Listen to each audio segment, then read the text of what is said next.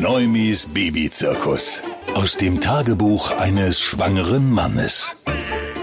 Nackenfaltentest. Nackenfaltenmessung.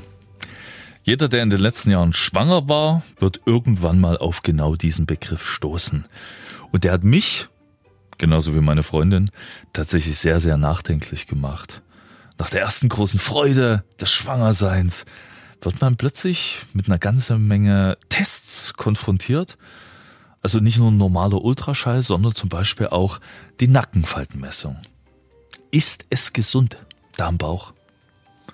Hat es einen Herzfehler, eine Infektion, Trisomie? Könnte es behindert sein? Und würden wir als Familie das im Fall der Fälle alles packen? Man muss dazu wissen, die Nackenfaltenmessung ist eher auch eine Wahrscheinlichkeitsrechnung. Auch mit anderen Tests, die danach wirken. Also wirklich kein Ja oder Nein.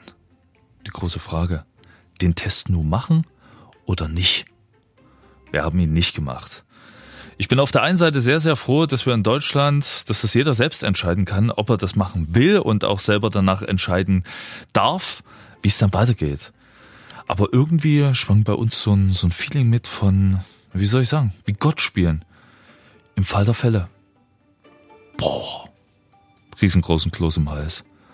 Sollte ich mit meiner Freundin plötzlich entscheiden, welches Leben lebenswert ist und welches nicht? Nee. Für uns war definitiv klar, egal was und wie, es wird unser Kind und wir werden es lieben genau so, wie es ist. Neumis Babyzirkus. Aus dem Tagebuch eines schwangeren Mannes.